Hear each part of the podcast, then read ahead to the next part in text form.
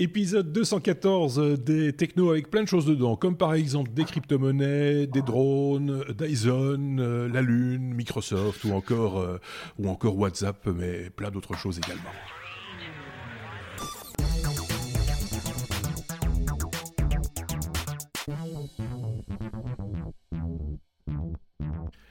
Vous le savez, nous enregistrons le jeudi soir ces épisodes des technos dans les conditions du direct. Et puis, dès que c'est enregistré, pouf, on vous l'envoie comme ça, vous pouvez le consommer directement. Et pour tout vous dire, on s'y est repris à deux fois cette fois-ci. Euh, une première fois, on a enregistré pendant à peu près 3 ou 4 minutes. Et puis, pouf, panne de courant chez euh, Bruno, puisque c'est l'un de nos, chroniqueurs euh, cette semaine. panne de, courant au Luxembourg. Et voilà, donc ça on, arrive. A dû, on a dû s'y reprendre à, deux fois. et puis, une tête que vous connaissez peut-être si vous avez déjà suivi notre hors-série euh, aux voitures électriques il y a deux semaines maintenant. C'est Aurélien qui rejoint l'équipe euh, officiellement, on va dire maintenant avec euh, avec ce, cet, épisode, un exercice qu'il ne connaît pas encore. Donc voilà, il va découvrir et vous allez le découvrir par la même occasion. On a une belle liste de programmes, d'infos, de, news. Il s'est passé un peu plein de trucs différents. C'est toujours un petit peu passionnant. Je tiens à le rappeler aussi, c'est la revue de presse de nos chroniqueurs hein, qu'on vous propose chaque semaine. C'est-à-dire qu'ils découvrent eux-mêmes, ils font de la veille de chaque de chacun de leur côté pour, pour un petit peu se tenir informé de ce qui se passe au niveau euh, technologique. Ils ont chacun euh, leur domaine de compétences, leurs envies et leur, euh, leur sujet de prédilection, on va dire. Donc ça nous donne un petit patchwork patchwork technologique, on va dire ça comme ça. Mais avant d'entamer notre ABCDR classique, je vous propose un petit coup d'œil sur le courrier des auditeurs puisque euh, chaque semaine vous êtes plusieurs à nous laisser des commentaires et c'est bien sympa. Merci à vous de nous laisser des commentaires, comme des pouces vers le haut par exemple, euh, si c'est sur euh, YouTube ou des petites étoiles pour donner une petite cotation si vous le voulez sur les plateformes de podcast traditionnelles. c'est toujours le bienvenu. Ça permet aussi de mieux se faire connaître de, plein de monde. Plus on est de fous, plus on rigole et mieux c'est comme ça. Voilà. le courrier des auditeurs. Donc, je disais, il y a eu quelques messages, comme par exemple celui d'Alexandre par rapport à l'actualité qu'on vous proposait la semaine dernière et euh, l'annonce faite de l'intégration d'un noyau Linux dans euh, Windows. Et euh, il nous explique dans son message que la plupart des, logiciels ou scripts destinés à la communauté scientifique sont écrits et conçus sous Linux et donc que ça l'arrange bien de retrouver ainsi les outils, donc de, ces outils de prédilection, peut-être à terme sous Windows. On a eu d'autres messages également liés à, l'actualité, à, à l'information qu'on vous donnait.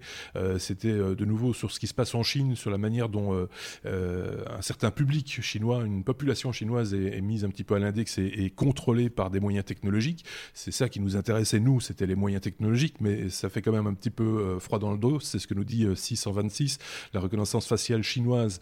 donc lui fait froid dans le dos, c'est le cas de le dire. La barbe est interdite pour les Rohingyas, elle n'est tolérée que pour les personnes âgées. Cela explique pourquoi l'algorithme recherche certaines ethnies ainsi que les personnes portant la barbe, par exemple. Et puis Mario sur le même thème, nous dit que la rubrique euh, Big Brother en question lui a fait penser à un épisode de Black Mirror. C'est souvent le cas. Hein. En général, euh, quand on parle de Big Brother, on tombe souvent sur, euh, sur le même type d'épisode. Le premier épisode de la saison 3, pour être précis, qui s'appelle Chute libre. Ceux qui ont l'habitude de cette série savent sans doute de quoi il s'agit. Et puis, dernier message encore épinglé, mais cette fois via Twitter, c'est le message d'Olivier qui nous dit qu'il n'a pas vu d'effet Streisand, en par là un effet pervers par rapport euh, aux appareils pliants euh, de Samsung euh, que Samsung a rappelé après les quelques déboires qu'ils ont eu avec les écrans justement qui étaient peu performants, on va dire ça comme ça pour être un peu poli. C'était le moins qu'on puisse dire.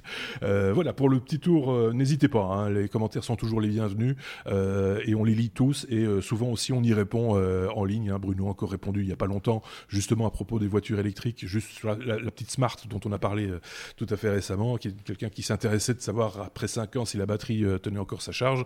Et effectivement, tu as confirmé que c'était encore tout à fait potable au moment où tu as revendu la voiture.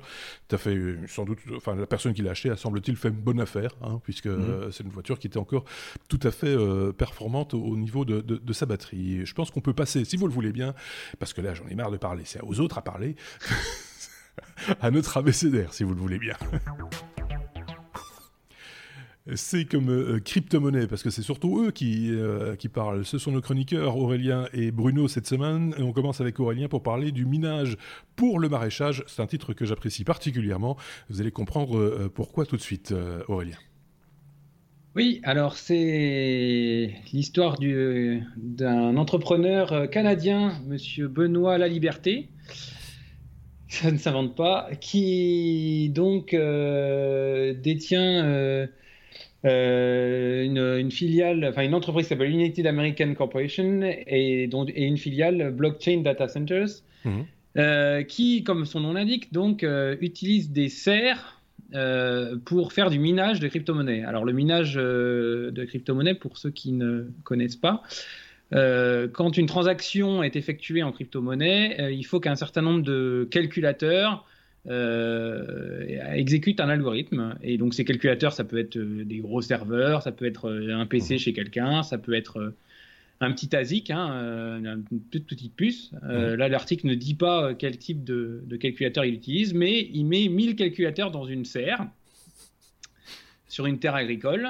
et donc, ces calculateurs, ben, avec ça, ça fait des calculs de minage de crypto-monnaie. Il doit gagner de l'argent avec ça. Et comme ça produit de la chaleur, et ben, il récupère cette chaleur pour chauffer la serre d'à côté qui, euh, dans lequel sont cultivées des tomates. Et donc, il assure que 12 mois par an, bah, la serre d'à côté euh, et les tomates sont bien au chaud euh, grâce au minage des crypto-monnaies. C'est plutôt malin. Mais quelle est, quelle est, son activité principale? Est-ce que c'est vraiment les tomates ou c'est la, sont les crypto-monnaies? Parce que c'est ça le fond du problème en fait. voilà, je pense que. Alors bon, c'est ce, cet entrepreneur-là, il est un peu connu. Il a eu quelques petits déboires euh, par la justice. Et donc là, aujourd'hui, il va au tribunal au Québec parce que euh, on lui demande de démonter les serres mhm. qui sont installées sur des terres agricoles. Parce que, euh, selon l'État canadien, on n'utilise pas des terres agricoles pour mettre des, mettre des, calculateurs dessus. Des data centers, des choses comme ça. Euh, alors, c'est pas, euh, c'est pas du prototype. C'est-à-dire que là, il a déjà une serre dans laquelle il y a 1000 calculateurs, et puis il veut en installer d'autres. Et euh, il, prétend récupérer 50 MWh ah des serres pour alimenter, enfin pour réchauffer ses tomates. Donc ben là, le, le, procès est en cours. pour l'instant, il ne veut pas du tout démonter ses serres. Mais euh, bah, ça, pose, ça pose quand même des, questions sur euh, l'utilisation des nouvelles technologies euh, à d'autres fins, ou en tous les cas l'utilisation des pertes des nouvelles technologies, puisque la chaleur, ce c'est pas forcément voulu. Mmh. alors, il faut savoir qu'il y, a eu d'autres. Enfin, moi, je suis au courant d'entreprises de, qui, qui, qui, possèdent des data centers en France et mmh. qui cherchent alors, je ne sais pas si ça s'est fait ou si c'est en train de se faire ou si ça ne se fera jamais. Mais en tous les cas, qui cherchent à, raccorder les circuits de refroidissement des, data centers sur les circuits d'eau chaude des, villes qui ont un circuit d'eau chaude collective. Hein. il y a des villes qui se chauffent euh, moi, j'habite dans, dans, une ville où il y a ce, système. C'est-à-dire qu'il y a une chaufferie centrale et puis il y a tout un système de, de, distribution, de, distribution, de canalisation qui, qui, alimente les chauffages, euh, des, notamment des HLM. Et, et, du coup, euh, ben, au, lieu de, au lieu de dépenser ou de mettre X mégawatts de clim sur le data center, et ben on met, on, on, fait, on fait traverser des, des tuyaux euh, avec de l'eau dans ces data centers et puis on, récupère les calories pour faire autre chose, chauffer une piscine ou euh, chauffer euh, des, HLM. Ce qui serait plutôt sain, enfin d'un point de vue purement écologique, ce serait assez logique de récupérer ces, calories parce que le pire dans ces data centers, c'est qu'on y met des, climatisations pour les refroidir. Donc on dépense de l'énergie aussi pour refroidir les data centers alors qu'on pourrait déjà faire œuvre utile en, récupérant une grosse partie de cette chaleur, comme tu le disais, pour, pour alimenter des des systèmes qui en ont besoin, euh, tout simplement. Euh, et, ça, je pense que ça commence à, évoluer. Je pense qu'il y, a quand même euh, quelques entreprises maintenant qui ont compris qu'il y avait moyen de récupérer ces, ces, calories perdues. je pense qu'il y a quelques années, c'est des grands bureaux à Bruxelles d'ailleurs. On, fait en sorte que tous les ordinateurs des bureaux soient concentrés dans des espèces de colonnes et, on récupérait ainsi, on pouvait récupérer une partie de la chaleur des ordinateurs dans cette, dans cette colonne. voilà, c'était un petit peu l'idée. Et donc j'imagine que là, on recycle effectivement pour, faire de, pour chauffer de l'eau, pour faire du, chauffage tout simplement. Euh, pourquoi pas Bruno, tu as une expérience dans le domaine ou pas? Non, pas du tout. Non, ça chauffe bien partout, donc c'est bien. Non, récupérer l'énergie, ça c'est une bonne idée, toujours. Aurélien, oui.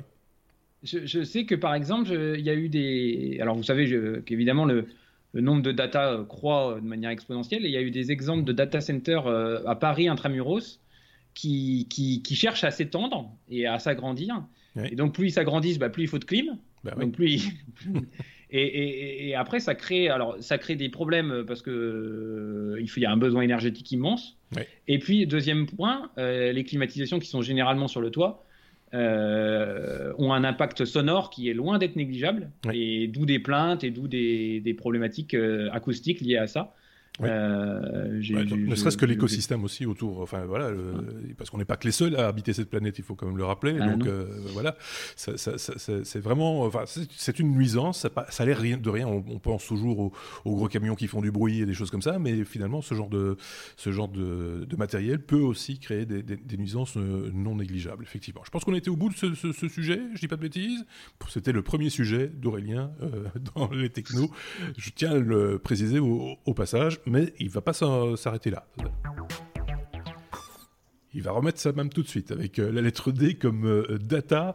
Euh, on, va parler de 200 gigaoctets de data par mois d'ici 2025. Pardon. on va consommer de plus en plus de données. C'est ce qui ressort d'une étude, je pense, Aurélien. Oui, alors c'est Ericsson, euh, la marque bien connue, qui nous fait part d'une de ses études sur la consommation de data à horizon 2025. Alors moi, je suis un peu tombé de ma chaise, pour être très franc, quand j'ai lu ça, parce que je, ne consomme pas énormément de data euh, à l'extérieur, mais alors là, les chiffres sont vertigineux. Alors, ils disent que en 2025, un consommateur sur 5, donc 20% de la, enfin, des, de la population, on va dire, mhm. consommera 200 gigaoctets de data euh, sur mobile. Sur mobile. Avec une pointe à 260 gigas en Corée. Bon, ça, admettons. Soit x 17, mhm. euh, la consommation de data par rapport à aujourd'hui serait multipliée par 17. D'accord. C'est quand même euh, bien, bien, bien important. On, a, on, vous a mis d'ailleurs euh, ceux qui ont la, qui regardent sur, euh, sur YouTube, on, vous a mis euh, un petit le graphique issu de, de, de, de l'étude Ericsson. Parce qu'aujourd'hui, donc on, multiplierait les consommations de data par 17, alors que le temps d'écran ne serait que multiplié par 4. Alors ça c'est pareil, je me suis dit tiens, comment on peut encore multiplier le temps d'écran par 4 d'ici 2025 Ça m'a un peu c'est vrai. Il faut savoir que. alors, je sais pas. Peut-être en 2025, il y aura plus que 24 heures dans la journée, je... mais je suis pas au courant. Alors, il faut savoir qu'aujourd'hui, les... en France, en tous les cas, l'opérateur chez qui, en moyenne, il y a le plus de, de... consommation de data par mois, c'est Free Mobile. Mhm. Euh, et ces gens-là consomment en moyenne 12 gigaoctets par mois. D'accord. Qui déjà, je ne sais pas faut, combien de films faut-il regarder pour. Euh, oui, parce que c'est ça, c'est essentiellement sans doute hein, la vidéo qui, qui, qui, la plus, enfin, qui prend le plus de volume euh, et qui est la plus consommée aujourd'hui. En tout cas, ce sont, sont, ces gros fichiers-là. Alors, il y a quelques années, il y a 15 ans, on parlait de, du son qui prenait beaucoup de place. Mais alors, la, vidéo 4K, par exemple, ça, ça bouffe de la bonne passante. C'est ça, en fait, la, la différence de la consommation. Alors, eux, en fait, dans, dans, l'étude, euh, en fait, ils, ils, ont, à mon avis, regardé beaucoup les usages. Mhm. Et en fait, euh, ils parlent, ils disent qu'en fait, euh, les 200 gigas, on y arrive très vite parce que ils, prévoient qu'on ait des applications sur téléphone, je suppose, de réalité augmentée. Et que ces, ces, applications de réalité augmentée, 10 minutes d'utilisation de ces, applications consommerait déjà 50 gigas. D'accord. Il faudra avoir le débit hein, euh, qu'il faut pour euh, pouvoir euh, dépiter 50 gigas en 10 minutes. Ouais. La 5G, au-delà de ça, moi, ouais. la 5G.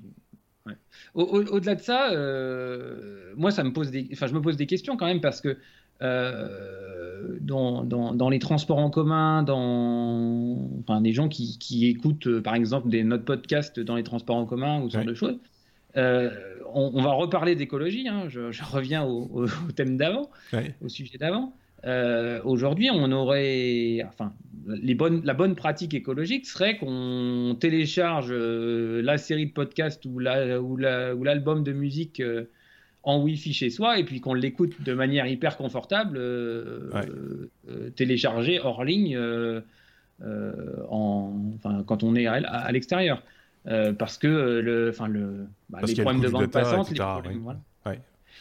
Ça, c'est les pratiques d'aujourd'hui, mais à partir du moment où tu as, euh, la bande passante nécessaire et que les coûts diminuent, parce qu'il va falloir aussi jouer sur les, sur les coûts hein, de, de, bande passante, euh, j'imagine que là, les gens vont donner se, donner à cœur joie de, streamer euh, la musique, les podcasts, la vidéo, etc. Certains d'entre eux le font déjà quand ils font pas attention, ils explosent leur forfait très rapidement.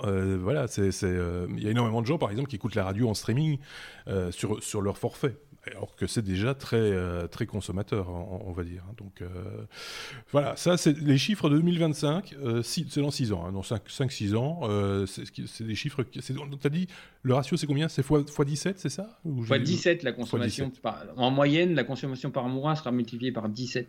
Ouais. il y, a 6 ans, je ne sais pas combien on consommait, mais on est vraiment sur quelque chose d'exponentiel. Quoi. La, bah, consommation explose radicalement. pas celle de Bruno. non, non, pas, plus, pas plus que ça. Euh, bon, on va faire parler Bruno. Merci. Euh, avec la lettre D, D comme euh, drone maritime. Alors, il y a un bateau qui a fait la traversée de la Manche, mais sans équipage, et ça, il fallait quand même qu'on vous en parle. Hein oui, on, on, aime bien tout ce qui est autonome, drone, piloté, électrique. Ben là, en l'occurrence, euh, c'est un petit bateau qui, un, tout petit bateau. Il n'est pas très grand. Il fait à peine, euh, à peine 12 mètres de long et, et, 2 mètres 20 de, large. Oui, c'est pas un petite barque. non, c'est une, barque. Euh, mais, mais, le fort, en fait, c'est la société Seakit qui a, qui a fait naviguer ce bateau.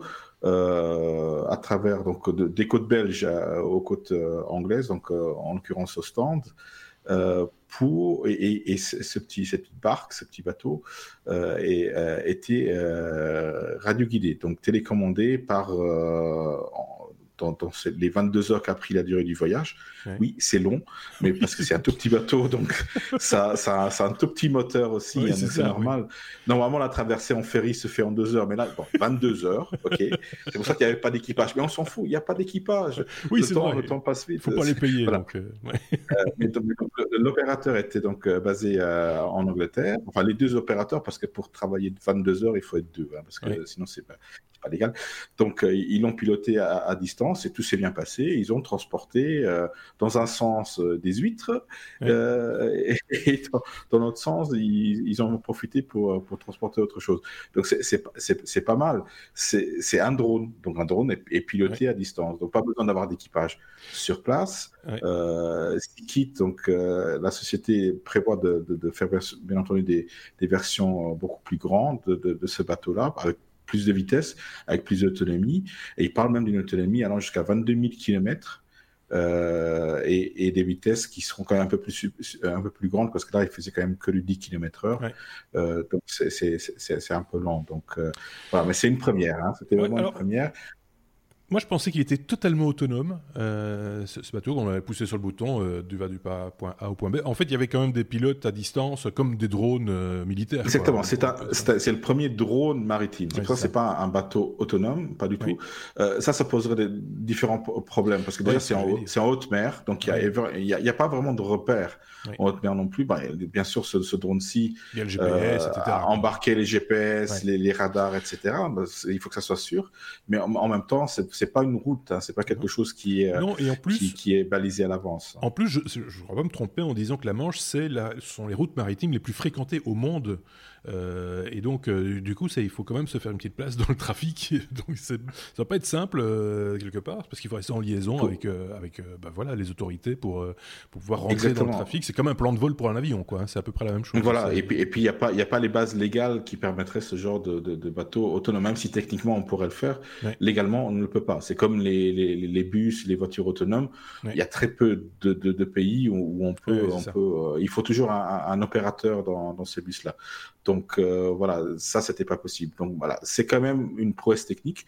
Euh, juste petite précision, il n'est pas complètement électrique. Il, possédait un, moteur hybride diesel euh, diesel électrique. Donc mmh. voilà, c'est ce qu'ils ont trouvé de mieux pour avoir quand même une, autonomie qui, dure les 22 heures du, trajet. En fait. On se doute bien que c'est un test, hein, c'est une démonstration, c'est voilà, c'est les prémices, on, va dire, de quelque chose peut-être qui arrivera un jour, mais euh, parce que bon, parce très, honnêtement, pour, euh, pour euh, livrer des huîtres,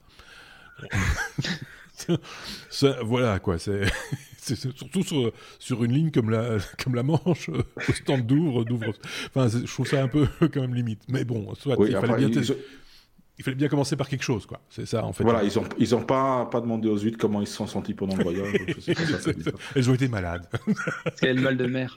Oui, mais c'est ça. Mais ce serait une, juste vengeance que de rendre malades des huîtres. Euh, c'est vrai, finalement. Bon, allez, on passe à la suite avec la lettre D euh, comme euh, Dyson. Euh, et ça, j'imagine que c'est, bah oui, c'est Aurélien qui va en parler. Dyson qui a annoncé un, véhicule électrique, je ne sais pas dans combien de temps, mais en tout cas, c'est annoncé. Alors, peut-on faire confiance à Dyson pour sur la voiture électrique C'est la question qui, est posée. Je tiens à rappeler tout de même, pour ceux qui ne le savent pas, que c'est un peu le. C'est plus qu'une marotte chez Aurélien. Les moteurs électriques, les voitures électriques, etc., c'est un truc qui maîtrise sur le bout des doigts. Euh, et donc, euh, voilà, Dyson, ils ont une technologie, hein, euh, je pense que. Plutôt dans l'aspiration et la ventilation que dans, dans, dans la mobilité. Donc, sont-ils capables de produire une voiture électrique? C'est ça un petit peu ça la question, Aurélien. Oui, alors euh, oui, effectivement, Dyson, ils sont très connus euh, dans le monde des aspirateurs, mhm.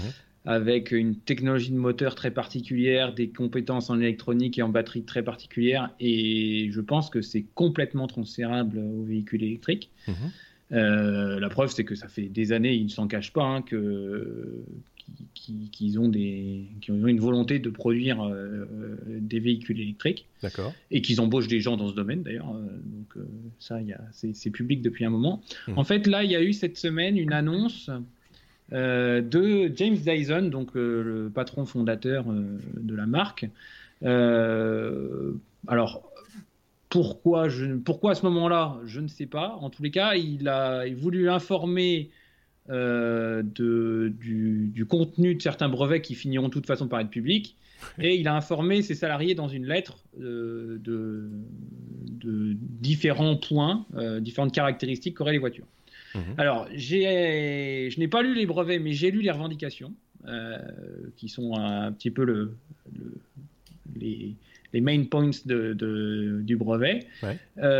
alors, ça sera une voiture, il y aura quatre roues, elle mesurera entre 4,70 m et 5 mètres. Elle sera large de je ne sais plus combien.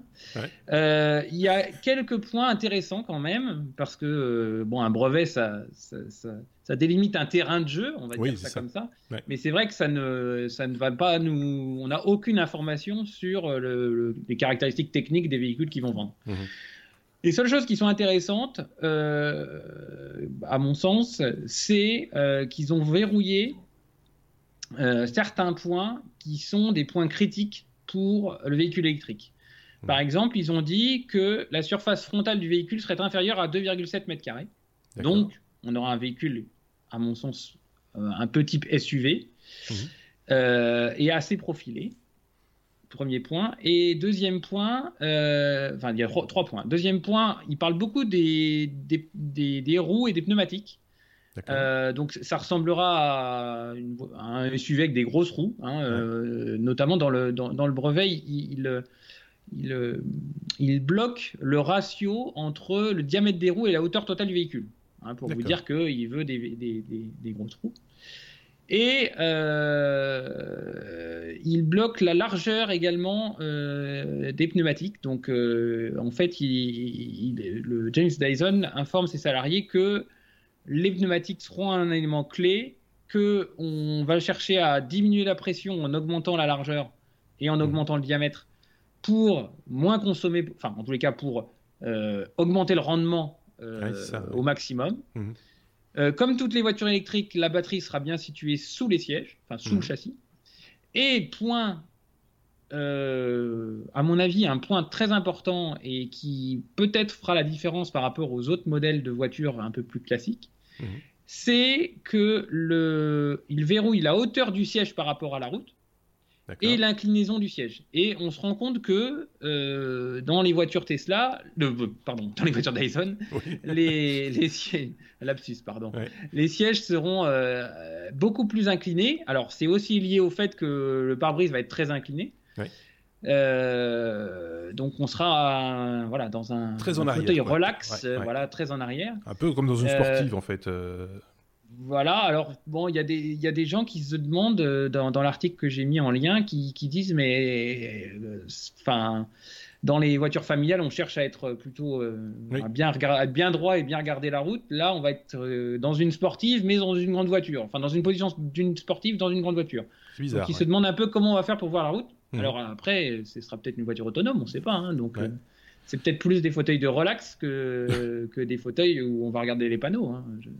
C'est quand même marrant d'avoir insisté sur. Alors, autant je peux comprendre pourquoi on insiste sur, euh, sur, la, sur, le volume, sur certaines dimensions. Euh, tu as parlé des pneus. C'est vrai que nous, on n'en a pas parlé dans le hors série consacré aux données techniques euh, des véhicules électriques. On a parlé de la masse et du, SCX, donc du profilé du véhicule pour fendre l'air, comme on dirait.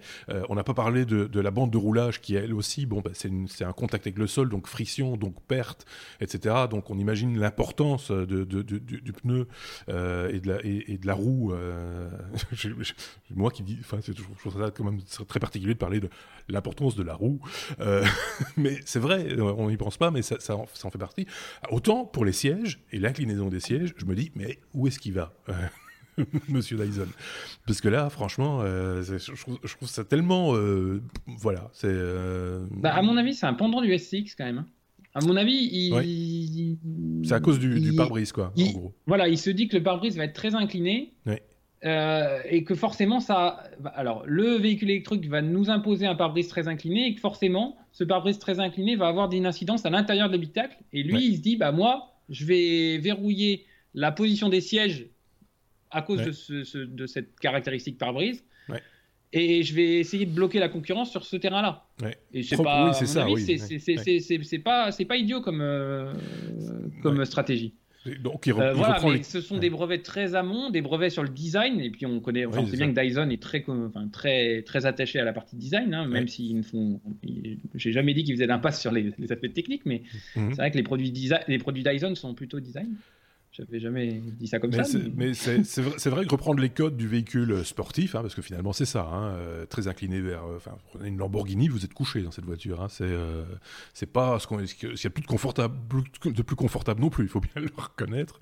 Bruno, qui a un peu l'habitude de voitures un peu un peu un peu fougueuse, un peu sportive, connaît bien aussi la, position un peu en arrière devant devant son volant. bon, avec un peu d'habitude, ça va, mais dans la circulation en ville, c'est pas non plus l'idéal, quoi. Non, exactement. On veut surtout avoir une, une, bonne, une bonne vision de, ce qui se passe devant soi. Donc, on ne sait vraiment pas où ils veulent, en venir avec ces, ces, ces, brevets sur, sur les sièges-là, effectivement. Mais effectivement, ça s'expliquerait si c'est une voiture autonome. Voilà, Moi, je dis juste Et ça serait tout à fait capable, quelque chose dont serait capable Dyson de faire quelque chose qui serait de prime abord directement autrement. Alors, ils peuvent faire un moteur qui, qui, ne siffle pas comme leurs aspirateurs. Parce que franchement, l'aspirateur Dyson, c'est voilà, je ne vais pas faire de publicité, mais mais le son, euh, j'y repense encore il y a pas longtemps parce qu'il y avait un, Grand Prix euh, de, de Formule E, donc les, les Formule 1 mais électriques euh, à, Monte Carlo, et, le sifflement de ces moteurs, je, je pensais que c'était le moteur Dyson, mais c'était assez agaçant. Après un moment, euh, c'est un petit peu un petit peu saoulant, donc il va falloir faire quelque chose pour le bruit. Euh, je le dis au, au, passage. En même temps, on veut, on veut des véhicules électriques qui fassent un peu de bruit pour la sécurité oui, euh, il paraît. Il paraît. bon, je sais pas si on a tout dit sur cette euh, voiture, cette future voiture Dyson. Euh, on ne sait pas non plus quand est-ce qu'elle verra le jour non plus. Hein. C'est juste un brevet, un dépôt de brevet pour l'instant. Il n'y a, y a pas de chaîne de production qui a été lancée. Il y a un bureau d'études à la rigueur, mais c'est tout. Hein. On ne va pas plus loin que ça pour l'instant. Donc, affaire à suivre, comme on dit dans ces, dans ces cas-là. La lettre G, euh, Google, euh, qu'est-ce qu'il m'a mis? Translatotron Translatotron? Translatotron, d'accord, ok. Euh, qui traduit de la voix vers de la voix directement. C'est c'est une traduction directe, quoi. C'est un interprète à portée de main, si je comprends bien cette histoire. C'est un peu ça. En fait, tous les traducteurs de, de voix qu'on connaît de, de, nos jours vont toujours passer par l'intermédiaire du texte. Donc la voix est transformé en texte dans d'une langue en texte dans cette langue-là. Cette, ce texte-là est traduit dans une autre langue et puis cette euh, traduction est, est, parlée dans, dans, la nouvelle langue. Euh, voilà, ça c'est ce que font les, traducteurs de nos jours plus ou moins bien. Ils commencent à, le faire assez bien. Mais Google s'est posé la question autrement. Comment est-ce qu'un interprète euh, va lui traduire une langue? Donc, Généralement, ils se sont rendus compte qu'il ne va pas traduire la langue euh, de manière textuelle, il va plutôt convertir directement dans son cerveau une expression, une intonation mmh. euh, pour, pour, pour, reproduire euh, l'émotion de, de, la phrase donc, avec exactitude. Ouais. Donc c'est ce qu'on perd quand on a des traductions. Euh, on perd l'intonation, de, le ton dans lequel la personne l'a donné.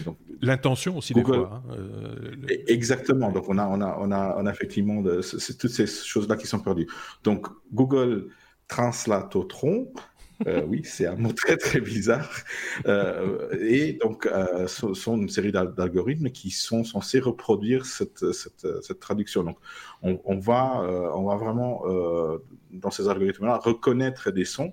Et ces sons-là seront traduits dans d'autres sons, en gardant l'intonation, en gardant le, la sévérité, voilà, tout, tout, tout ce qui est caractéristique d'une voix humaine mmh. pour la traduire dans, dans notre langue. Et donc, elle sera, ce ne sera pas une voix euh, comment dire, euh, une voix de synthèse finalement qui va, qui va lire un texte.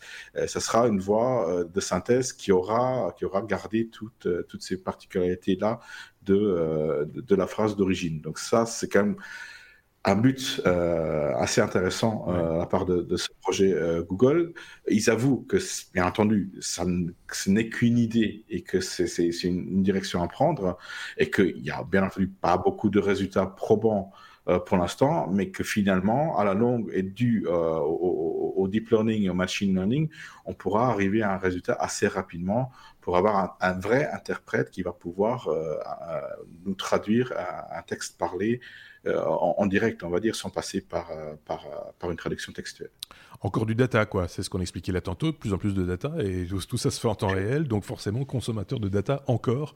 Euh, jusqu'où jusqu'où ça va J'entendais encore quelqu'un qui disait ça à la télévision euh, il n'y a pas tellement longtemps. Jusqu'où ça va s'arrêter? Euh, Parce que franchement, il y a une espèce de, on lit chaque fois, hein, d'accélération dans certains domaines, et c'en est un. Hein, en l'occurrence, la traduction, la synthèse vocale, etc. Ça, ça, ça, ça évolue à une vitesse. Moi, j'ai l'impression tout d'un coup d'être. Euh, voilà, est, on est en pleine accélération. Et, et ça, ça, fait peut-être un petit peu peur aussi de temps en temps. Faut bien non, le, mais le jour où on aura un, un traducteur universel comme dans, dans Star Trek, euh, oui, là, on n'aura plus de frontières, vraiment plus, de, plus du tout de frontières. Et donc, on sera traduit dans toutes les langues. Euh, les podcasts, on pourra les faire en français et on sera diffusé partout dans le monde et on verra vraiment ce qu'on veut. ah oui, c'est à un moment donné. Bon, ben voilà, euh, c'est bah, une bonne nouvelle, mais c'est juste une intention pour l'instant. Il y a pas, ça va pas, ça va pas plus loin. Donc, euh, on va pas. Ça va pas plus loin. Il y a des prototypes, mais, ouais, mais ça. ça peut aller très vite. Ouais, ouais, ouais. Patience. La Lune, Monsieur Bruno, euh, un retour vers la Lune euh, serait confirmé, ou en tout cas, on, sait qu'il y a des intentions un peu partout, et ça se confirme euh, de plus en plus, ça s'est encore confirmé cette semaine ou fin de la semaine dernière, si je ne dis pas de bêtises fin, fin de semaine dernière, en fait, voilà, il y a, y a ces mois, ces derniers mois, il y a eu vraiment une volonté qui a cru de, de, retourner sur la Lune. Euh, il y a, y a deux, deux, deux, grands points intéressants. Euh, c'est déjà euh, les États-Unis qui ont voté un budget record euh, à la NASA dans la dernière, dans les dernières décennies, mmh. avec Trump on n'est pas trop pro euh, Trump, hein, je, l'avouerai dans, dans, notre équipe, mais, mais là, du coup, euh, il, il, a fait une belle annonce. Euh, il veut retourner sur la Lune. Voilà, dans les cinq prochaines années. C'est un peu leur, leur, leur, leur, but. Vous me direz, oui, c'est un projet assez, assez ambitieux. En mmh. cinq ans, de dire, voilà, on repart sur la Lune. Il ne faut pas oublier que dans les années 60, 62, Kennedy a dit on, on, va aller sur la Lune les, premiers. Et ils n'avaient pas la technologie qu'on a de nos jours, c'est il y a 50 ans. Ouais. Et ils y sont arrivés en 7 ans, quand même. Mmh. Donc, c'est pas mal. Donc, je vois pas pourquoi on n'arriverait pas à le faire en 5 ans. Euh, bien que, que, donc la technologie a bien, bien, bien évolué. Euh, mais en parallèle à ça, il y a une autre société, euh, Blue Origin. Je ne sais pas si vous connaissez Blue Origin. On en parle un peu moins que SpaceX. On en parle moins que SpaceX, ouais.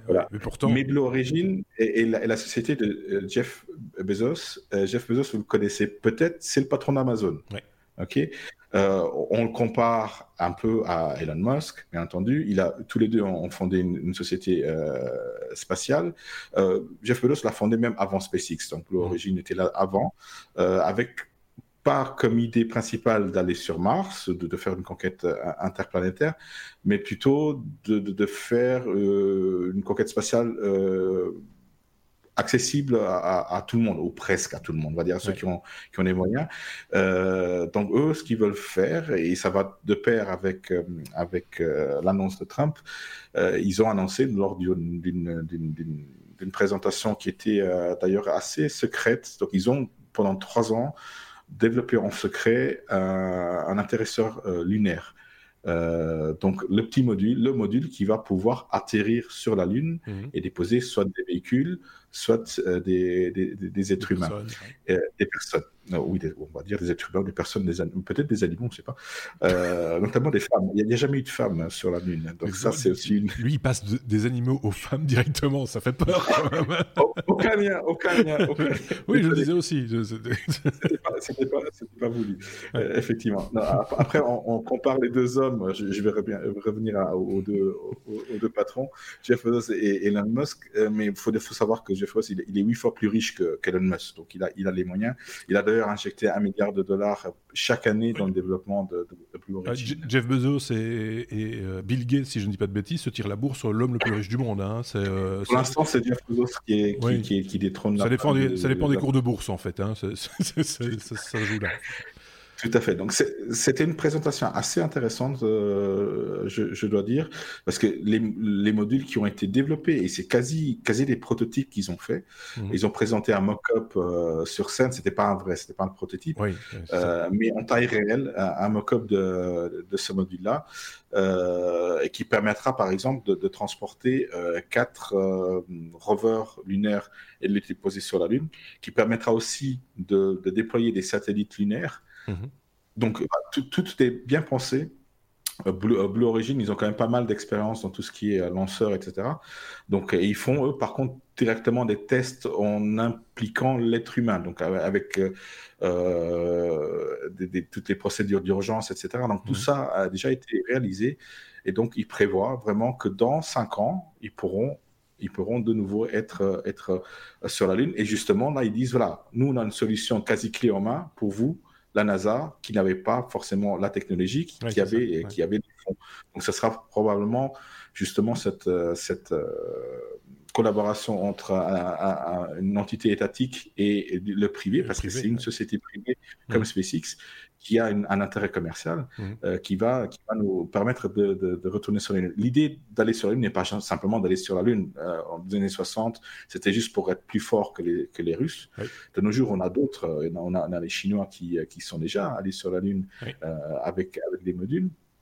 D'ailleurs, ils ont, ils ont annoncé cette semaine qu'ils ont trouvé pas mal de, de minéraux, de restes de minéraux sur la Lune, donc ce qui prouverait qu'il y aurait quand même une quelque chose d'autre. Mais là, en l'occurrence, l'idée, ce serait de se poser sur euh, le pôle sud euh, de, de, la Lune où il y aurait beaucoup de glace.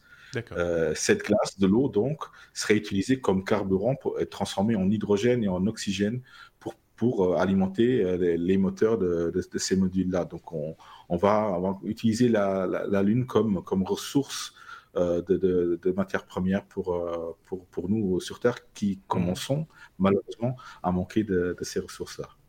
On va pouvoir une, une, rééditer une vieille série 20 ans plus tard, même plus de 20 ans plus tard, euh, Space 1999, vous vous rappelez de ça? Ne vous rappelez pas Si, si, Bruno, lui, s'en rappelle, évidemment. C'était, juste passionnant et euh, ça a mal vieilli. ça, reste rigolo à, suivre, euh, donc euh, voilà. Mais bref, je m'égare un tout petit peu. Bon, ben, un beau projet, on va voir ce que ça va donner, hein, une fois de plus. 2024, donc là, normalement, on devrait avoir on n'aura pas encore consommé tous nos data. c'est l'année d'après. c'est l'année d'après, effectivement. Affaire à suivre, encore une fois. Tu avais un truc à rajouter, Aurélien? Oui, bah, Donald Trump a, 5 ans pour aller sur la Lune et nous, on a 5 ans pour reconstruire Notre-Dame. Oui. chacun ses projets. chacun ses projets, chacun ses priorités. Euh, ceci étant dit, quand tu parles du budget, euh, je reprends euh, Bruno là-dessus, j'ai l'impression qu'il y avait juste non pas, enfin, il avait l'intention, mais le budget qu'il était, il pas encore voté ou que c'était un petit peu, un peu bancal. Quoi. Ils avaient le nom du projet, ils avaient les gens, etc., mais ils n'avaient pas encore un peu le premier centime à, à dépenser dedans. Donc ça, part pas bien, quoi. Je veux dire, c'est euh, alors que de l'autre côté, pour Notre-Dame, ils ont l'argent, mais ils ont pas le projet. Donc euh, voilà, euh, c'est vraiment deux plans complètement différents, deux projets de société différents aussi d'ailleurs. Donc affaire à suivre dans les deux cas, j'ai envie de vous dire la lettre M comme euh, Microsoft pour euh, cette petite info. En bref, euh, Aurélien, tu voulais vraiment nous en parler parce que c'est vrai que c'est quelque chose qui est un petit peu désagréable. C'est cette consommation de RAM de la part de, Chromium. Chaque fois qu'on ouvre un nouvel onglet dans, Chrome, bah, ça, dépense de la RAM. Et comme Microsoft va intégrer Chromium à Edge, bah, il s'y attaque à cette problématique. Voilà, alors euh, bah, ceux qui utilisent Chrome euh, le savent très bien. Hein. Une fois que vous avez ouvert euh, quelques onglets, bah, c'est fini, vous pouvez plus rien faire. et alors, quand on dit quelques onglets, ça peut être beaucoup d'onglets quand même. Hein. Oui. enfin, ça dépend ce qu'on fait. Non, mais il suffit d'utiliser un peu. Enfin, moi, je, j'utilise pas, pas, très souvent Chrome, mais j'utilise Chrome pour une, une, pour une Chromecast. Oui, bah oui. puisque forcément, on est obligé de passer par là. Oui. Et, bah, du coup, euh, quand vous avez euh, un navigateur euh, Firefox ou un autre ouvert plus Chrome plus pour, pour la Chromecast plus autre chose, bah, tout de suite ça, commence à être compliqué. et c'est la RAM qui prend cher. Pardon? Et c'est la RAM qui prend cher. C'est ça. Oui, c'est la RAM qui prend cher. Voilà. Entre, Alors dans l'article, ils disent que bah, entre 3 et 5 gigas pris par, euh, par Chrome. Alors, euh, donc Microsoft, euh, qui a un navigateur propre qui s'appelle Edge, donc, a, décidé de reprendre une partie du noyau de Chrome mhm. qui s'appelle Chromium pour bah, son nouveau Edge. Et bah, il se rencontre le même type de problème. Donc, il y a des gens qui se sont penchés sur le problème et qui ont dit bah, comment on pourrait faire pour que le Edge avec le nouveau Chromium ne subissent pas ces problèmes de RAM mhm. euh, et d'occupation de mémoire. Alors il y a une, euh, a priori, il y a une façon euh, identifiée de lancer Chrome d'une autre manière qui permettrait, je laisse du conditionnel, de, de, pallier à ce problème. D'accord. Et donc cette, ce correctif ne serait valable que sur les Edge équipés de Chromium sur Windows 10. D'accord. Uniquement. Euh, donc si vous n'êtes pas Windows 10, euh, c'est que pour vous. Euh, voilà, donc ça, limite, ça limite grandement les choses.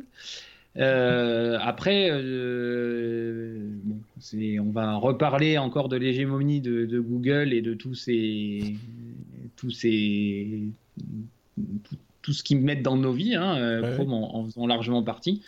Euh, je pense que sur beaucoup, beaucoup, beaucoup de PC vendus euh, en grande distrie ou euh, mhm. même à titre professionnel, je pense que la part de marché de Chrome, sur, en, tous les cas sur les navigateurs, est, est loin d'être négligeable. Clairement. Donc, ah non, il ne faut pas confondre non plus Chrome et, Chromium. Chromium, c'est le, le, le, cœur, entre guillemets, de, de, Chrome. Donc, ce n'est pas toutes les fonctionnalités de Chrome qu'on intègre dans, dans, Edge. Hein, soyons, c'est pas ça qu'on a dit. Mais ceci dit, c'est vrai que bon, bah, y a des petites carences comme celle de la consommation de RAM, comme tu disais. Euh, on ne sait pas très bien quelle, quelle solution ils ont euh, trouvé ou apporté ou vont apporter euh, à, cet écueil, mais on attend de voir quoi, ce, qui va, ce qui va se passer si effectivement c'est moins gourmand. Ça pourrait faire du coup de Edge en tout cas si vous êtes sous Windows 10, un, franc concurrent de, Chrome, hein, euh, surtout sur des, configurations un peu légères en, matière de RAM par exemple. Donc euh, voilà, ça, c'est... je sais pas si tous les deux vous enfin toi tu l'as dit, tu utilises Chrome pour essentiellement pour faire du Chromecast, hein, pour caster ton, mm. ton image sur la télé. Bruno, toi tu utilises quel navigateur Chrome aussi ou pas? J'utilise Chrome dernièrement, effectivement. Je, sais que Seb, avec les cheveux, il n'aime pas trop que je, que je le dise. Il faudrait que j'utilise Firefox. Mais bon, j'utilise Chrome. C'est vrai qu'il y a quand même des, choses assez pratiques, vu que j'utilise beaucoup d'applications du, de, l'écosystème de, Google. Donc, effectivement, Chrome. Après, moi, j'ai une astuce pour ah. économiser de, la mémoire. Mhm. Bah, fermer les tabs. une seule table, ça suffit. Oui, mais c'est ça, c'est ça l'idée. Moi, ça m'arrive, j'ai expliqué juste avant qu'on enregistre, que de temps en temps, vous avez, ça peut arriver que votre ordinateur plante. Hein. Euh, vous me direz, sous Windows, c'est très rare. Euh, et donc, quand vous relancez, il vous dit, bah, euh, votre navigateur s'est fermé de manière un petit peu abrupte. Voulez-vous rouvrir les, onglets que vous aviez? La dernière fois, c'était 87 onglets que vous aviez ouverts. Là, vous vous sentez un peu gêné devant la machine, vous dites Ah, j'en avais autant? Je crois pas, non, non, non, non, on peut les choisir maintenant euh, ou, Voilà. Je sais pas pourquoi, mais euh, euh, c'est un peu bordélique au niveau de mes onglets qui sont en, Chrome. parce qu'on a toujours quelque chose, parce que c'est ça le côté pratique des onglets, et ça, ils l'ont bien compris, c'est qu'on a toujours un truc qu'on veut garder sous le coude. Vous voyez, tiens, j'ai trouvé un article sur Amazon ou j'ai trouvé un article à lire ailleurs, je vais me le garder pour un peu plus tard, je vais laisser l'onglet là, machin, etc. Euh, et, on laisse comme ça une flopée d'onglets ouverts. Euh, et c'est vrai que c'est gourmand, ça c'est clair. Que ah, Marc ne connaît pas les bookmarks. si, si, bah, je, les utilise, je les utilise aussi, mais après j'oublie que j'ai bookmarké. Donc ça, ça, n'aide pas. Je vais m'acheter un petit bloc-notes et noter les adresses dedans. Ça va être beaucoup plus. non Oui, mais j'ai un raccourci d'URL. Hein. Ça, va être beaucoup plus ah facile. Donc euh, voilà. Mais bon, bah, là aussi, j'ai envie de vous dire, affaire. Chaque fois, euh, affaire à suivre. Allez, on passe à la lettre M comme. Euh, non, la lettre M, cette fois comme maison autonome. J'avais sauté une ligne. Maison autonome, c'est LG qui a fait cette annonce euh, tout dernièrement, Bruno, d'une maison autonome, entièrement autonome. c'est intéressant ou pas? Oui, c'est intéressant parce qu'ils ont mis en, forme pas mal de, technologies qui existent, hein, mais mhm. euh, voilà, il, faut quand même y penser, utiliser cette technologie-là, les relier comme il faut. Euh, ils ont toutes les LG, ils ont toutes les technologies qu'il leur faut. Donc ils ont les, panneaux solaires, ils ont les batteries, euh, voilà, tout, tout ça mis ensemble. Euh, ils, ont, ils ont construit la maison dans un endroit où il y aura un petit peu de soleil, euh, à Madrid, enfin tout près de Madrid. Oui, c'est pas bête, effectivement. Euh, donc là, l'énergie donc est utilisée pour uniquement l'énergie des panneaux solaires est utilisée pour. Euh, bon, on n'a pas besoin de chauffer trop la maison à Madrid non plus, hein, vous me direz. Euh, on a quand même un véhicule, ils ont, ils ont branché un véhicule électrique dessus, bah, c'est tout à fait normal, avec probablement des batteries LG, oui, je, je pense bien. Euh, c'est une, c'est d'ailleurs une, Hyundai Ioniq donc, que ah Christophe va nous présenter bientôt, la semaine prochaine, je pense, dans un hors série. Mhm. et donc, la, la, maison qui est construction passive, comme, comme on a l'habitude de, de, le dire, donc va, va finalement produire plus d'énergie qu'elle ne va en, consommer. Donc c'est pour ça qu'on peut, on peut charger une voiture électrique. Euh, voilà, donc ils ont mis en œuvre tout, toute, euh, cette technique-là. Euh, ça, ça, se base sur, sur des études qui, qui viennent de, de, de, nos, de, nos, voisins allemands qui, qui, ont, qui ont carrément instauré un, un, label qui s'appelle Passive House, mm oui c'est de l'allemand, maison passive en, en, en, en français, qui, qui donc voilà, décrit tous ces, ces processus-là pour, pour le coup, c'est super important de traduire, merci. N'est-ce pas? Passive House. Oui, mais c'est. Ah, il y a toujours les gens qui vont pas comprendre. mais c'est quoi ce mot euh, allemand? Maison passive. voilà, tout à fait. Euh, en anglais, ça marche aussi, hein, euh, passive house. C'est la même chose. C'est malin. et, et c'est donc avec de la ventilation euh, mécanique, donc euh, l'absence de pont thermique, bien sûr du double voire du triple vitrage, mmh. l'isolation thermique. Donc tout ça mis ensemble avec les panneaux solaires fait que donc on va consommer, on va économiser 90% d'énergie pour euh, pour avoir euh, cela. Ce qu'on ce qu'on LG a mis en place aussi, c'est un petit jardin qui va aussi, et oui, des plantes, c'est intéressant, ah qui vont qui vont justement consommer, enfin neutraliser, consommer, oui, le CO2, euh, que qu'on produirait euh, quand même dans, dans, ces maisons-là, nous, euh, êtres humains ou peut-être des animaux qui, qui sont là, qui, qui vont respirer et donc produire du CO2. Après un repas à base de flageolets, par exemple, ou des choses comme ça. Tout à fait. oui, voilà. Ou toute autre nourriture espagnole, en l'occurrence. Voilà. un projet intéressant. voilà. On, va voir s'ils vont essayer de, de, le transposer dans nos contrées. On aura un un peu moins de soleil, mais quand même, l'énergie photovoltaïque est quand même assez, finalement assez importante aussi dans nos contrées aussi. Hein. disons que c'est pas parce qu'on n'a pas de soleil que ça ne fonctionne pas. C'est malin de leur part d'avoir fait cette somme, parce que finalement, c'est des technologies qu'on connaît. Hein. Il n'y a rien d'extraordinaire, on va dire, il n'y a rien de neuf là-dedans. C'est juste une somme de technologies réunies en un point donné euh, et, qui permet de voir comme ça quelle est la panoplie d'outillages de, existants et disponibles tout de suite. Euh, alors, sauf peut-être leur architecte, parce que c'est vraiment moche, hein, leur, euh, mais, mais, mais... en même temps, c'est espagnol, hein, donc. Euh, pardon, j'ai de faire des ennemis là. oui, c'est ça. Non, non, non mais c'est voilà, c'est une démonstration, mais euh, bon, voilà, c'est peut-être aussi une démonstration de la part d'un fabricant qui est pas non plus le plus écologique des fabricants. Hein, quand on voit euh, le rapport Greenpeace, par exemple, sur sur la manière dont sont fabriqués leurs leur téléphones portables, ils sont quand même bien bien dans le rouge, hein, avec leur matériel peu recyclable, etc. Donc voilà, c'est peut-être aussi pour se racheter une petite conduite euh, au passage. Oui, surtout, surtout qu'ils ne vendent plus de téléphone en France. En, Europe, en tout cas. Donc, euh, enfin, en France, en Belgique. En France, oui. Voilà. C'est pour ça, je pense qu'ils vont veulent essayer de quand même euh, nettoyer leur, leur nom ceci dit, ils vendent encore beaucoup de télévision. Hein. Euh, c'est essentiellement leur marché chez nous, je pense, la télévision. Donc, euh, voilà, Et LG étant le, un des seuls producteurs de dalles euh, OLED de cette taille-là, d'ailleurs. Hein. donc, il n'y en a pas d'autres. Hein. C'est quand même. tous les, toutes les télé OLED utilisent généralement des, des dalles. Des, dalles LED, LG, effectivement. Bon, ben voilà. si vous passez par, par Madrid, vous pourrez peut-être visiter cette maison. Alors, j'ai pas compris pourquoi on l'appelle, on, lui donne un nom allemand. alors qu'elle est en Espagne, fabriquée par des Coréens. Voilà, bah, c'est mondial, c'est mondial. c'est ça, c'est ça l'idée, effectivement. Bon, on a fait le tour de la maison. Oh ben, c'est bon. Beaucoup moins drôle, beaucoup moins amusant. On va se calmer un petit peu pour le coup parce que là, euh, c'est la lettre S. S comme suicide. On a appris cette semaine euh, qu'une adolescente s'était suicidée suite euh, au résultat d'un sondage publié sur, sur Instagram, si je ne dis pas de bêtises. Un sondage qu'elle avait elle-même initié. Qu'est-ce que c'est que cette histoire et qui nous en parle? Je pense que c'est le nouveau Bruno. C'est moi, oui. Mais ça, c'est vraiment très, très triste. Et c'est quand même euh, symptomatique de tous les réseaux sociaux et des mmh. jeunes qui se laissent quand même emporter par euh, les avis des, de leurs amis virtuels euh, ou, suiveurs simplement. Donc là, mmh. effectivement, une, coréenne, non, une, de la Malaisie, pardon, excusez-moi, Malaisie, mmh. asiatique, mais donc bon, vraisemblablement, elle était, elle était dépressive. Ça, c'est, ça, c'est à la base, je pense que c'est pas la raison qu'elle qu'elle ait voulu se suicider, ça c'est clair. Mmh. Mais elle a donc fait un sondage, en, fait, a un appel à, détresse euh, où elle a juste demandé de voter sur une ou l'autre lettre, la D, D, pour death et L pour life. Et malheureusement, euh, après quelques heures, il y a quand même eu 69% de votes sur, euh, sur le D, donc au suicide, et la jeune femme a choisi de, sauter du, du, toit de son immeuble. Voilà, du coup, c'est vraiment très très triste euh, de, tomber euh, sur, sur l'influence comme ça de, ces votes-là.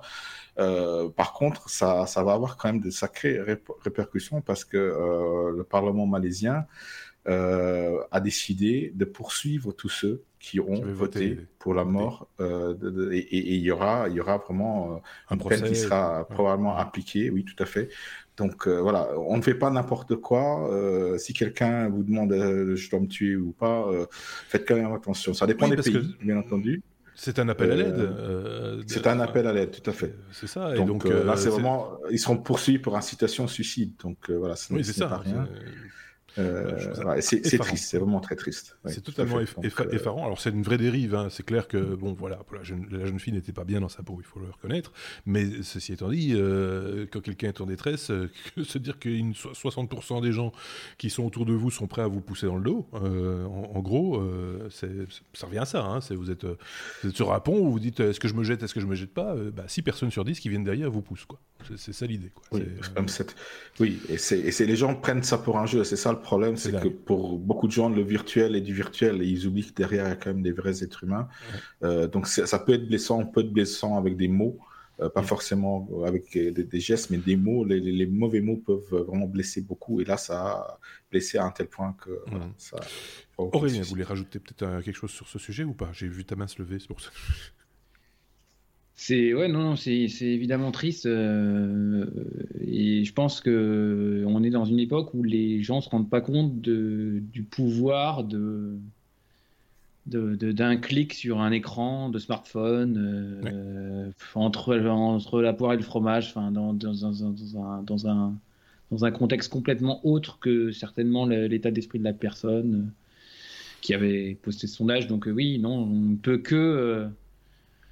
moi, je, enfin, je, je, suis pour la, qu'il y ait une législation très ferme sur ces, sur ces comportements-là et, et, et, même qu'il il y ait des des routines qui permettent, euh, dans le cas d'une telle enquête, euh, qui, une autorité qui directement appelle euh, les services qui sont en charge de ça, parce qu'il y a des services. je ne sais pas si c'est l'article qui est cité, mais j'ai lu un article là où il, y remettait en bas de l'article les, les services de l'État, dont j'ai oublié le nom, mais il y a des numéros de téléphone. Voilà, et, les numéros de téléphone qui, mm. qui, qui vous permettent de, de mettre en bah, alerte. voilà, d'avoir un professionnel au bout du, au bout du fil et, d'avoir le, le, bon aide à ce moment-là. Ouais. ça, ça, repose aussi la, question de la responsabilité de l'éditeur de service. Hein. Ici, Instagram, donc Facebook, en gros, euh, euh, aussi. Euh, c'est, ils n'ont pas le contrôle, ils n'ont plus le contrôle sur ce que les gens publient sur leur plateforme. En fait, aussi bien le message de la jeune fille, qui aurait quelque part dû être retiré à un moment donné, ou en tout cas, euh, qui aurait dû mettre quelqu'un en alerte à leur niveau, euh, peut-être, euh, que les messages complètement débiles des, des, des, des, votants, de ceux qui ont dit vas-y Fifi, saute. C'est voilà, c'est juste ça que ça, On met à disposition des gens des outils qui, qui, qui, prennent des, qui ont une puissance de, de, de, de fou et que plus personne finalement ne maîtrise. Quoi. Aurélien, pour conclure. Ouais, malheureusement, je pense qu'il y, a beaucoup, beaucoup. Enfin, là, c'est un cas en Malaisie qui a été. Euh, oui. Je pense qu'il a été, qui a été relayé parce que euh, le gouvernement malaisien a dit qu'il risquait une grosse peine euh, pour les votants. Mais je pense que des cas comme ça, il y en a malheureusement beaucoup plus que, plus qu'on imagine, que ce qu'on pense et qu'on imagine. Et, et que je. Enfin, dans la plupart des cas, euh, on, oui, parce que le plus drôle, pas les réseaux sociaux. C'est pas le mot, bon mot. C'est que effectivement, le, cœur de la news, c'est ça. C'est un gouvernement qui va prendre des dispositions pour poursuivre des gens qui ont. C'est même plus le fait que la fille se soit suicidée, la news. C'est ça qui est fou mm. aussi, hein, quelque part. Enfin voilà, c'était, c'est pas toujours drôle tout ce qu'on vous raconte. C'était euh, effectivement le cas ici, mais euh, il fallait quand même qu'on en touche un petit mot. Ça a touché manifestement Bruno, donc c'est tout à fait logique qu'on en parle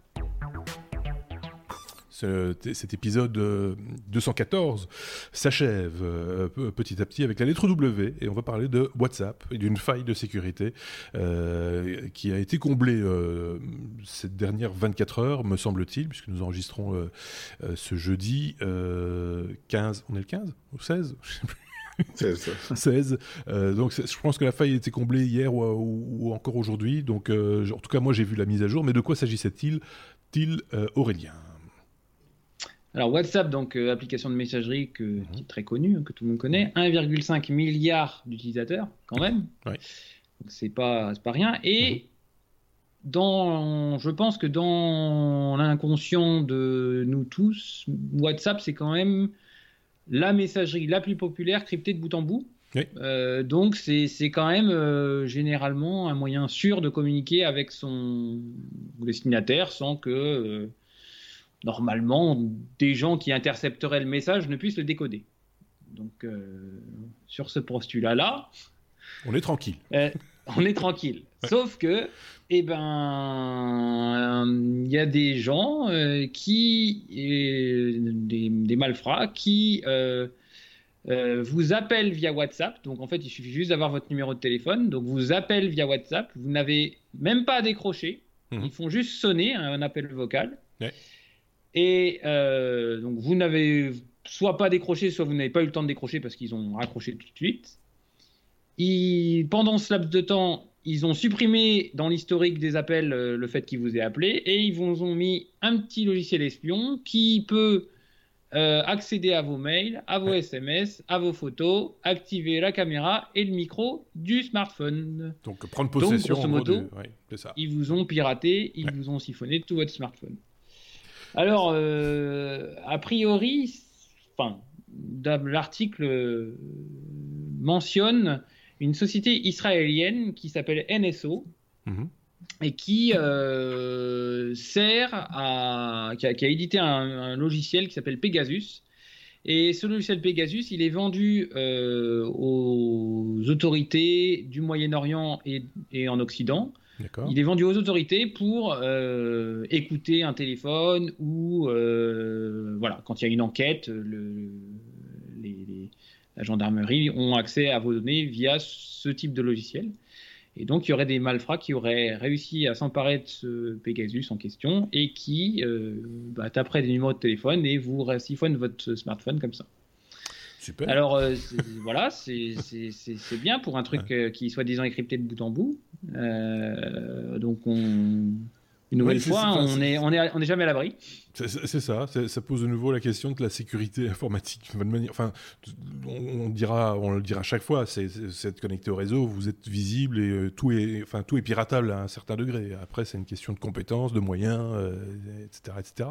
Euh, mais c'est clair que c'est le genre de news quand tu fais plutôt confiance dans l'outil en disant bah WhatsApp c'est réputé et puis qu'on voit ça, on se dit bah ah, tiens, c'est pas si réputé que ça finalement.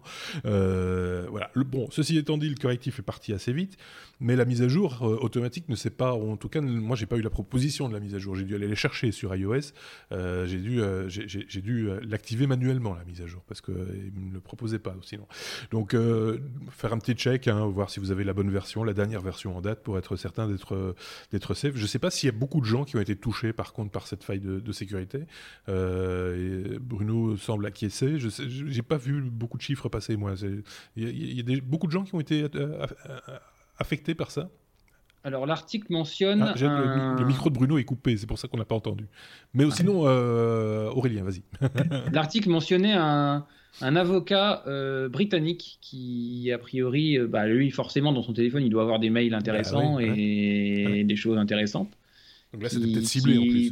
Hmm. Voilà, qui, qui, qui aurait été ciblé hmm. dimanche, je crois. D'accord. Bruno, tu avais d'autres infos ah, ils, ont quand même mis 10 jours à faire la mise à jour. Donc, ah oui, quand même. Dans ce laps de temps de 10 jours, il y a peut-être des chances qu'il y a des mondes qui étaient infectés. Hein, bah, la faille, elle était là euh, depuis cette version-là, hein, au moins, euh, depuis, depuis la précédente version. Donc, on ne sait pas non plus euh, depuis, depuis quand ça remonte, on n'a pas les, dates, mais bon, on imagine que. Mais bon, c'est. Enfin, voilà, ça, n'y a pas de mots. une fois de plus. C'est peut-être parce qu'on arrive au bout de cet épisode et que je suis très fatigué, comme tout le monde. Il hein, faut être très, très clair. un qui sera bien fatigué pour le week-end, ça va être Si je dis pas de bêtises, parce que tu vas à Vivatech, toi, euh, euh, là maintenant, euh, demain, si je dis pas de bêtises. Demain matin, je, pars très très tôt, je me lève très très tôt, je pars très très tôt et je vais porte de Versailles à Paris. Voilà. À Vivatech pour bah, aller rencontrer les startups de, de l'écosystème français et même international. J'ai même vu les, les, Suisses. Les, Suisses. on a un chroniqueur euh, qui, était aujourd'hui. Et puis, euh, et puis, bah, il y, a toute une. Enfin, il y, a vraiment beaucoup. À mon avis, il y, aura beaucoup de, de retombées. Euh, ils attendent plus de 100 000 personnes. Hein, euh, donc, euh, c'est quand même un très gros salon. Oui, alors, ils l'inscrivent un petit peu comme une espèce de CES français. donc, en tout cas, voilà, c'est l'ambition en tout cas. Donc, c'est plutôt, bien, plutôt bien vu et tout le monde en parle en plus. Donc, c'est positif, oui. Oui, il y a eu également Emmanuel Macron le président français qui était là ce matin et qui a fait des annonces euh, assez, euh, assez intéressantes pour euh, faire venir des investisseurs étrangers en France et pour accompagner les startups françaises. Donc, si vous avez l'occasion, il y, a des débats. J'ai vu également des débats qui ont eu lieu avec des entrepreneurs internationaux et, mhm. euh, Emmanuel Macron qui sont très intéressants. Vous retrouvez ça sur Internet sans problème. Oui, oui vous tapez Vivatech. Euh, j'aime bien parce qu'ils insistent beaucoup sur Twitter pour bien utiliser le hashtag Vivatech et pas Vivatech 2019. Donc, faites simplement la recherche sur Vivatech euh, et, vous trouverez toutes les informations et vous, aurez certainement aussi les informations depuis le compte de, Thierry Weber, hein, qui est notre nouveau chroniqueur suisse, qui est, qui est lui passé la journée, cette journée ce jeudi avec, avec des entreprises helvétique à, Vivatech pour un, espèce de, warm-up avant le CES en, janvier prochain à Las Vegas. Je pense qu'on a bien fait le tour de la question. C'était la première de Aurélien. Réservez donc lui bon accueil. J'ai envie de vous dire, c'est pas toujours évident hein, de se mettre en train comme ça, mais voilà, il y avait plein de news sympas, enfin en tout cas intéressantes. Merci aussi à Bruno. N'hésitez pas à nous mettre des pouces vers le haut si vous avez envie, et puis de nous laisser des commentaires, on y répondra avec plaisir évidemment. Euh, on vous souhaite de passer une bonne semaine. On a encore des hors-séries voitures électriques qui s'en viennent avec euh, Stuff qui va nous présenter sa, tuture. Et, euh, et voilà, c'est tout ce que je voulais vous dire. Passez une très très bonne semaine. À très bientôt. Au revoir.